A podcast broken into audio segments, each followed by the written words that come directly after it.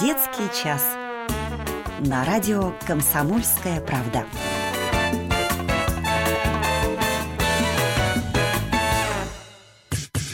В эфире программа «Дорожная азбука».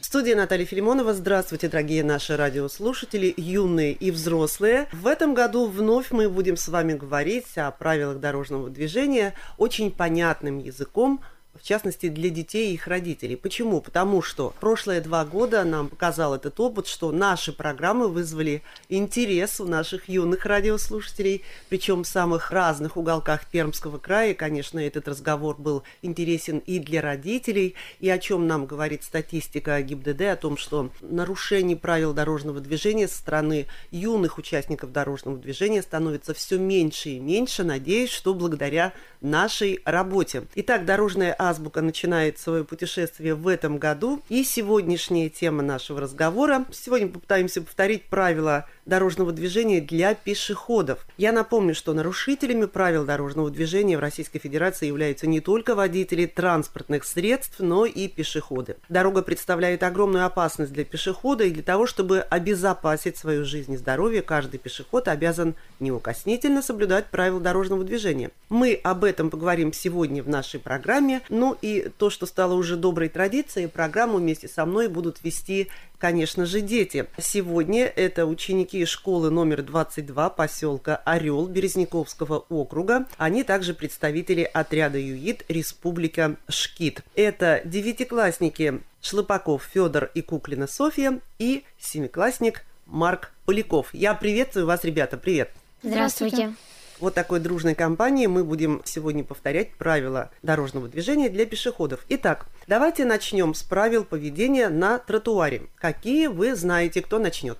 Двигаться по тротуару нужно спокойным шагом, придерживаясь правой стороны. Не бегать, не играть, чтобы не создавать помех другим пешеходам. В зависимости от ширины тротуара можно двигаться и по два человека в ряд. Если на тротуаре возникло препятствие, то обойти его желательно не выходя на проезжую часть. Да, но важно помнить, что тротуары есть не у всех населенных пунктах, в некоторых нет. Там пешеходам разрешается двигаться по обочине, или если по обочине двигаться невозможно, то по краю проезжей части навстречу движению транспорту. В темное время суток или в условиях недостаточной видимости по правилам безопасности рекомендуется при себе иметь предметы со светоотражающими элементами. Ну, ребят, а вы как юные инспекторы дорожного движения, надеюсь, что соблюдаете все эти правила. И если кто-то из ваших сверстников, не дай бог, нарушает эти правила, каковы будут ваши действия?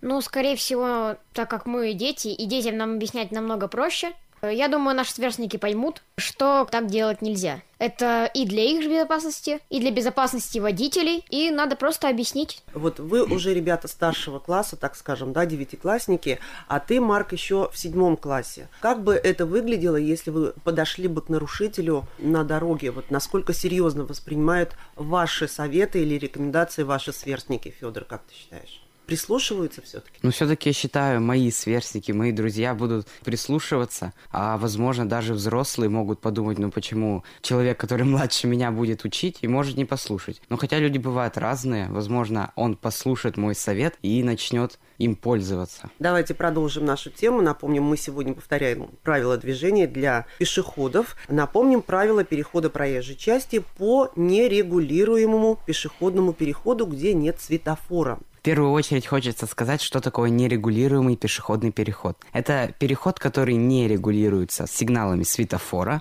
и регулировщиком. Для перехода такой проезжей части существует определенный алгоритм действий. Первое. Нужно осмотреться и найти ближайший пешеходный переход. Дальше нужно остановиться на краю тротуара, посмотреть налево, направо и убедиться в том, что водитель автомобиля заметил меня и остановил свое транспортное средство.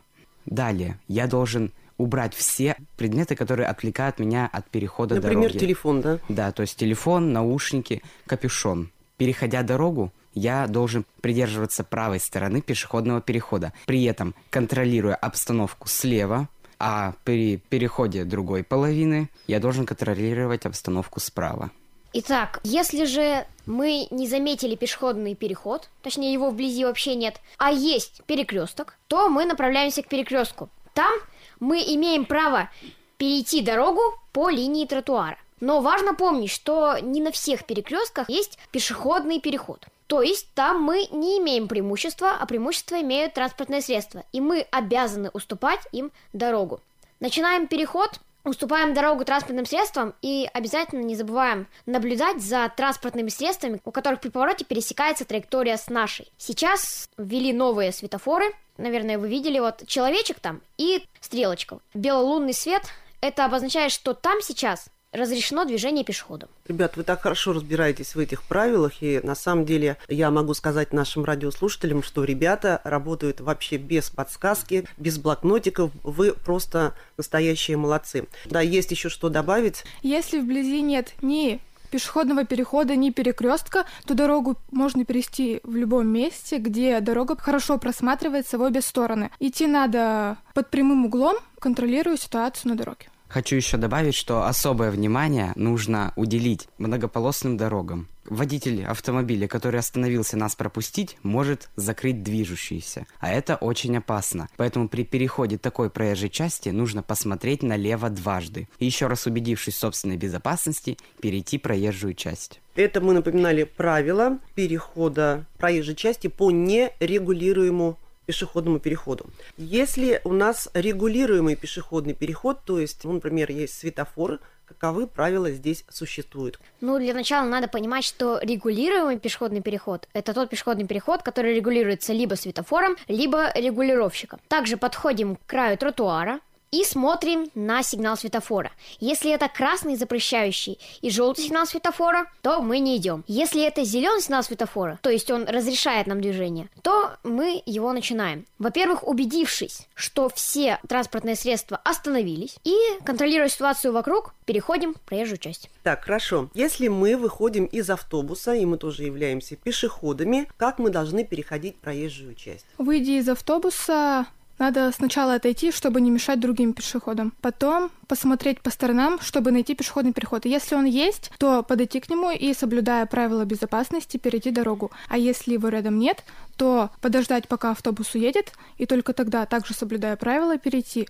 Но в то же время, если мы ждем автобус, то ждем его на специальных площадках. А если площадок нет, то ждем его на обочинах, как можно дальше от края проезжей части. На проезжую часть можно выходить только когда автобус полностью остановился. Ну, я думаю, что мы с вами можем беседовать на тему безопасности дорожного движения бесконечно, но, к сожалению, рамки нашей программы этого не позволяют. И все-таки в финале еще напомним правила перехода проезжей части для велосипедистов, самокатчиков. Это в летний период. И, если это зима, для владельцев санок и ледяных ватрушек. Ну да, можно составить ситуацию, что, представим, мы катаемся на своем любимом велосипеде или самокате, и у нас появилась нужда перейти на противоположную сторону дороги. Что же делать? В первую очередь нужно понимать, что ни в коем случае нельзя переезжать пешеходный переход. Обязательно нужно спешиться. То есть это слезть со своего велосипеда или самоката, взять его за руль и, придерживаясь правой стороны пешеходного перехода, также контролируя ситуацию вокруг, перейти проезжую часть. Ну, а если это зима? В основном зимой это санки, ватрушка, ледянки. Представим ситуацию, что, например, мама катит своего ребенка в ватрушке. Получается, для этого точно так же ребенка нужно взять за руку ватрушку. Есть специальные веревочки и тихонечко перекатить ее по пешеходному переходу. Дальше ребенка уже посадить и, соответственно, продолжать свое движение дальше. Ребята, я думаю, что мы очень хорошо и подробно напомнили правила дорожного движения для пешеходов. Давайте еще в конце небольшой блиц. Э, я думаю, что вы легко с ним справитесь. Итак, по какой части тротуара должен двигаться пешеход? По правой, левой или посередине? По правой. Где должны находиться люди, ожидающие автобус? На обочине дороги, в любом месте на проезжей части, на посадочной площадке. На посадочной площадке. Отлично. Что обозначает загоревшийся правый поворотник автомобиля? Автомобиль поворачивает налево, автомобиль останавливается или поворачивает направо? Автомобиль поворачивает направо. Ну что ж, в финале нашей программы давайте продолжим нашу традицию. Ваши пожелания в адрес наших юных радиослушателей и, конечно же, их родителей. Я советую всем соблюдать правила дорожного движения, потому что это очень важно и нужно. Без правил на дороге было бы намного опаснее, особенно дети, которые еще не совсем понимают опасность всего этого, могут их нарушать. Советую родителям прислушаться к правилам дорожного движения и донести их до своих детей. Федор. Также хочу пожелать, ну, конечно же, это соблюдать правила дорожного движения, помнить, что безопасность всегда превыше всего. Даже в своем дворе проезжая часть – это не место для игр. Для этого есть детская площадка, либо специально отведенные для этого места. Нужно всегда контролировать ситуацию вокруг. И Софья. Как Федя сказала, безопасность превыше всего, поэтому родители, я считаю, должны следить за безопасностью ребенка и не только, чтобы школа учила их, но и родители тоже. Просто большинство взрослых, как я замечала, не соблюдают правила дорожного движения, а дети от них учатся. Ну что ж, соблюдайте, дети, все правила движения, и тогда у вас не будет в жизни огорчения. Напомним, мы сегодня повторяли правила дорожного движения для пешеходов, а в нашей студии моими соведущими сегодня были ученики школы номер 22 поселка Орел Березняковского округа, представители отряда ЮИТ Республика Шкит, девятиклассники Федор Шлопаков и Куклина Софья, а также семиклассник Марк Поляков. Я благодарю вас за участие в программе, желаю вам безопасных дорог и надеюсь до встречи в нашей нашей студии. Спасибо, до свидания. Спасибо. Спасибо. Вы слушали программу «Дорожная азбука». Финансирование настоящего контракта осуществляется за счет средств федерального бюджета в рамках реализации мероприятий федерального проекта «Безопасность дорожного движения» национального проекта «Безопасные качественные дороги» в 2023-2025 годах.